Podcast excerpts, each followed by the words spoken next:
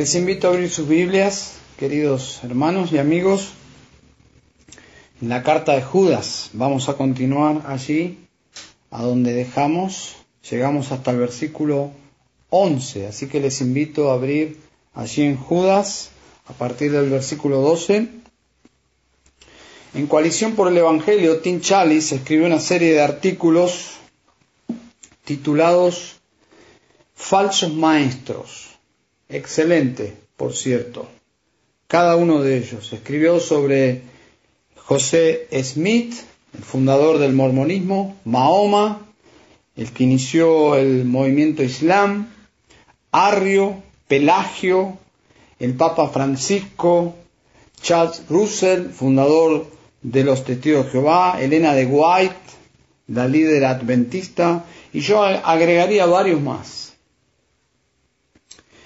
Judas, la carta de Judas, básicamente no intenta mencionar los apóstatas que en sus días ya circulaban eh, como predicadores itinerantes por las ciudades, por el imperio, porque probablemente no los conocía, pero lo, que hace Judas es describir, ¿eh? Describir cómo son estos individuos para poder eh, identificarlos. Es una carta corta, directa, nos da discernimiento, pero vale una aclaración en la clase de discernimiento que intenta proveer a la iglesia esta epístola, el escritor. La intención de Judas es que la iglesia pueda contender por el error para que el error no penetre en la iglesia y la destruya finalmente. Pero la intención de Judas no es que salgamos a cazar herejes en nuestro contexto por las redes sociales y pelear contra todos. Eso no es contender bíblicamente, eso es ser contencioso y es espiritualmente pecaminoso. Dice el versículo 12, estos son escollos ocultos en vuestros ágapes, cuando banquetean con vosotros sin temor, apacentándose a sí mismos. Son nubes sin agua llevadas por los vientos, árboles de otoño sin fruto, dos veces muertos y desarraigados. Son olas furiosas del mar que arrojan como espuma su propia vergüenza. Estrellas errantes para quienes la oscuridad de las tinieblas ha sido reservada para siempre. Un lenguaje muy profundo, poético, ilustraciones realmente que, que hacen que nuestros pensamientos ¿eh? se, se activen. Judas describe justamente con imágenes que sus lectores podían comprender perfectamente bien. Nosotros tenemos que hacer, obviamente, porque nos separa la cultura y el tiempo y el lenguaje, tenemos que hacer un esfuerzo más grande, pero seguramente los lectores originales comprendían muy bien las metáforas que él está usando. Y son cinco, observen, son cinco imágenes que Judas toma de la naturaleza para comunicar justamente la naturaleza de los apóstatas comienza por escollos ocultos. Interesante.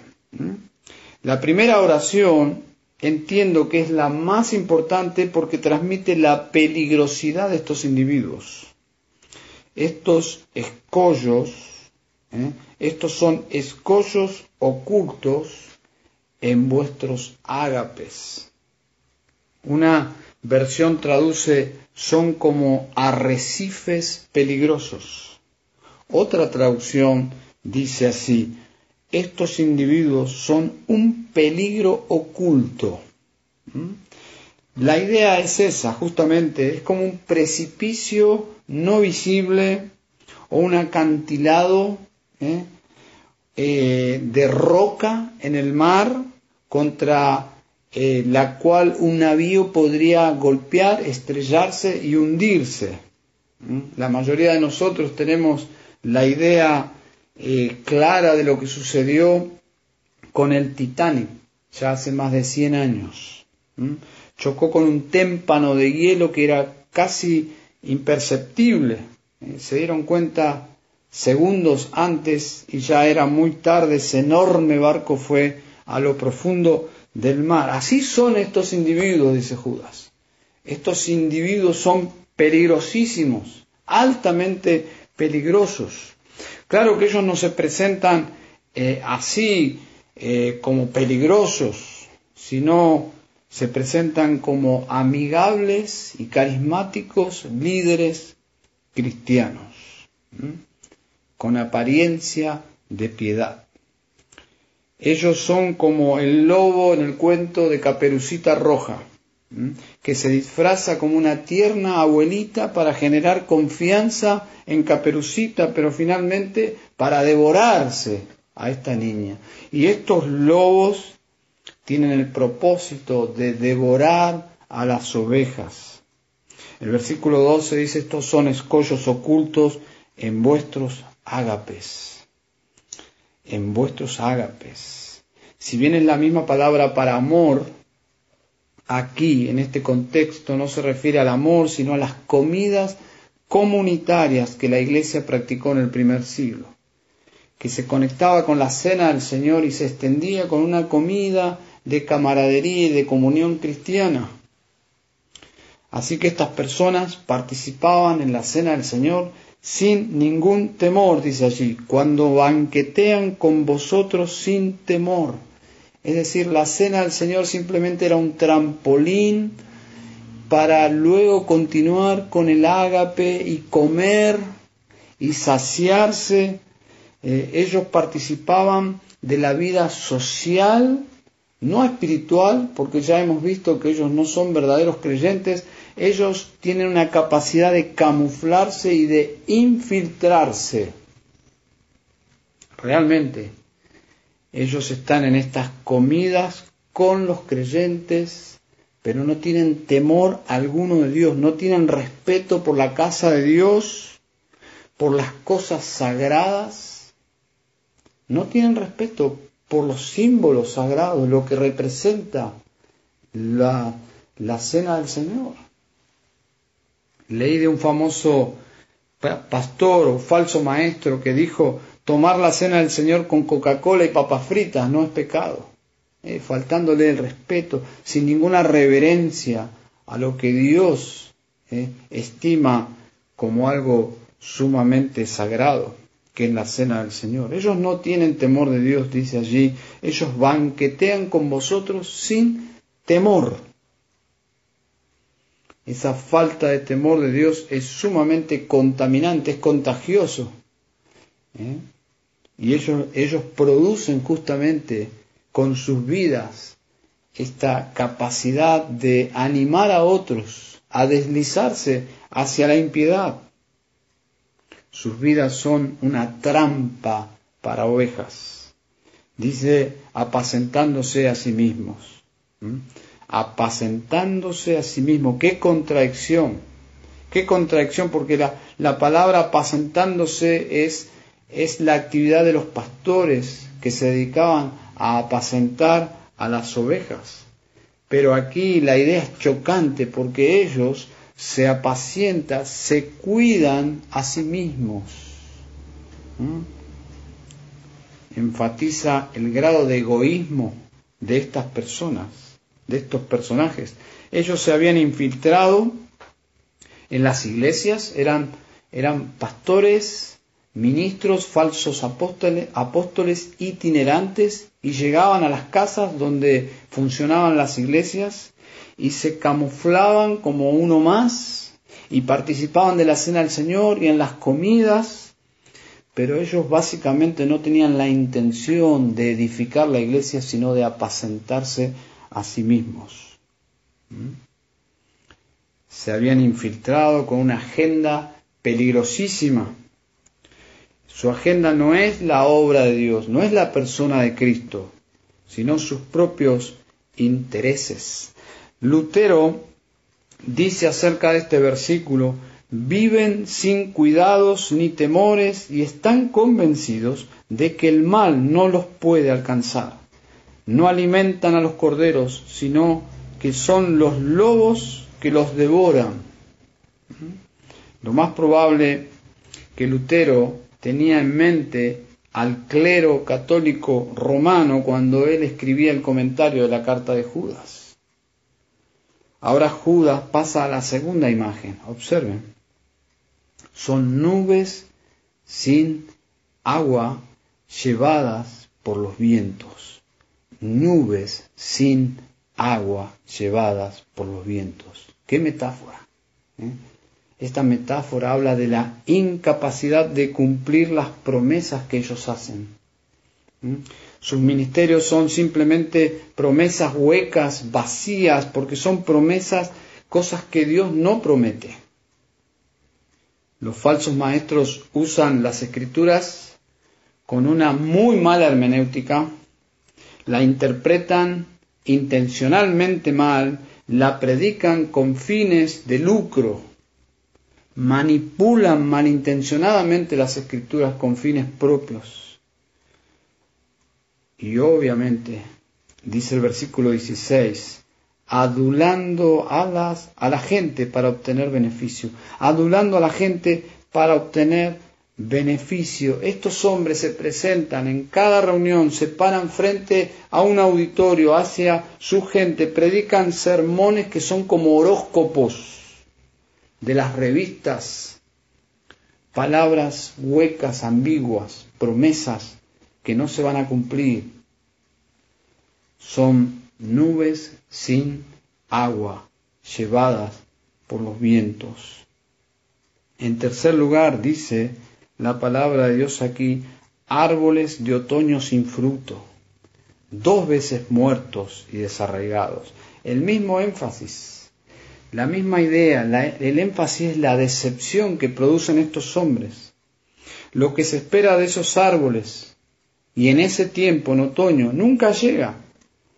Se debería observar en estos árboles, en esa fecha, fruto, una cosecha de frutas, pero nada, son estériles. ¿Y por qué son estériles? Porque están muertos, están muertos, dice allí, están desarraigados. La idea es que no tienen raíces, son árboles muertos, no tienen forma de vida, de vivir, porque no tienen acceso a los nutrientes, al agua de la tierra, están allí, pero son árboles muertos.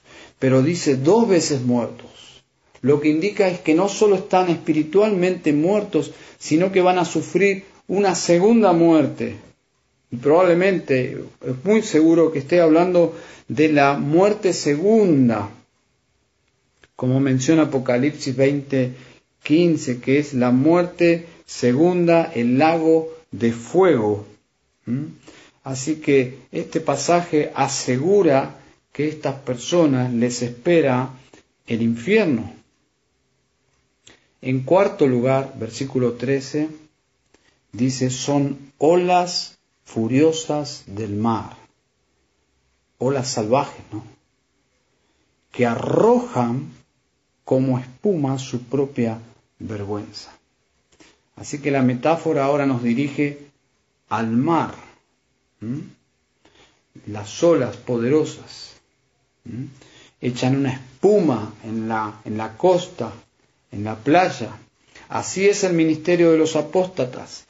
Dejan suciedad, por donde pasan dejan desorden, caos, necesidad, desorden, ¿eh? Puede indicar también que ellos alardean de, de poder como una ola poderosa, pero solo produce esto, caos, suciedad, inmundicia, desorden. ¿Mm? En último lugar, dice, estrellas errantes para quienes la oscuridad de las tinieblas ha sido reservada para siempre. Esta metáfora nos lleva ahora del mar al cielo.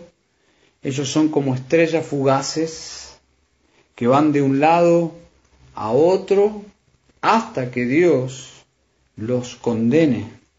Su castigo será para siempre, dice allí, reservada para siempre la oscuridad de las tinieblas.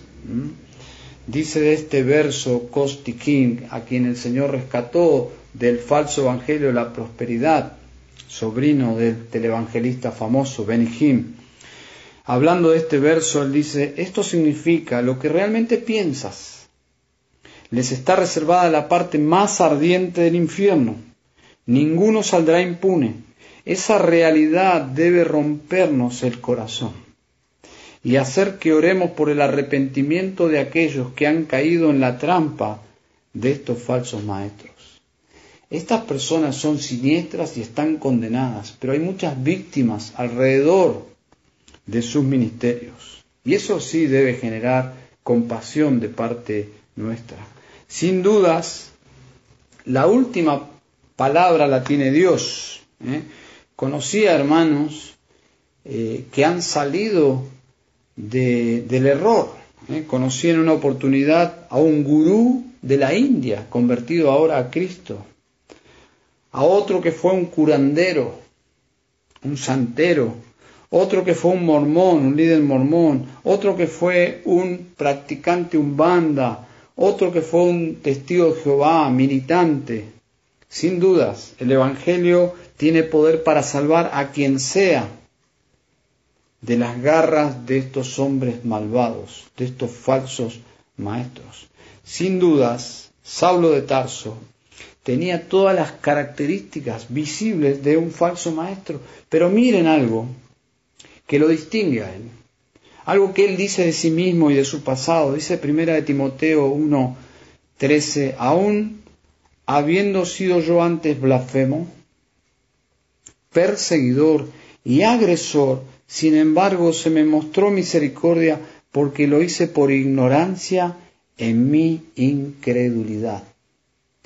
Saulo, a diferencia de estos hombres, Saulo creía que estaba sirviendo a Dios, estaba autoengañado, porque él estaba convencido que Jesús fue un engañador y que el cristianismo era un engaño y una herejía.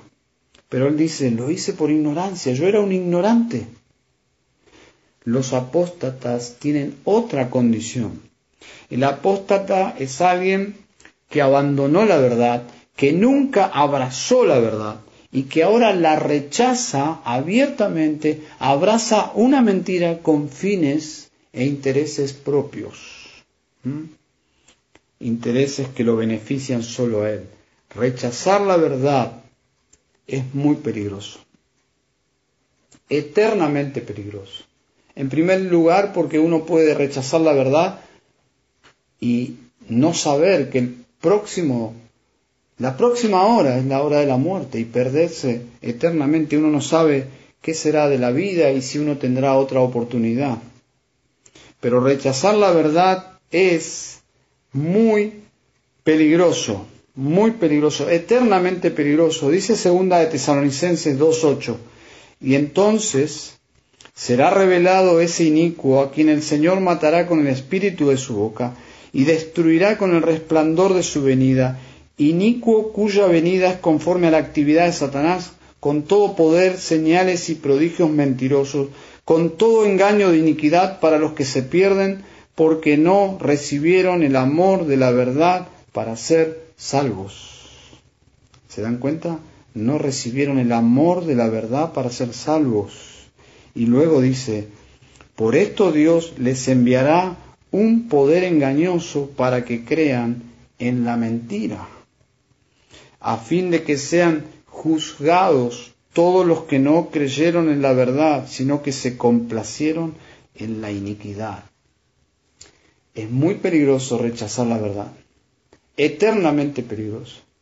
Yo te diría en esta noche, si estás escuchando este sermón, y todavía no te has entregado de todo tu corazón a Cristo, que lo hagas, que no dejes pasar un día más, ni una hora más, que vengas a Cristo con todo tu ser y le digas, perdón por mis pecados.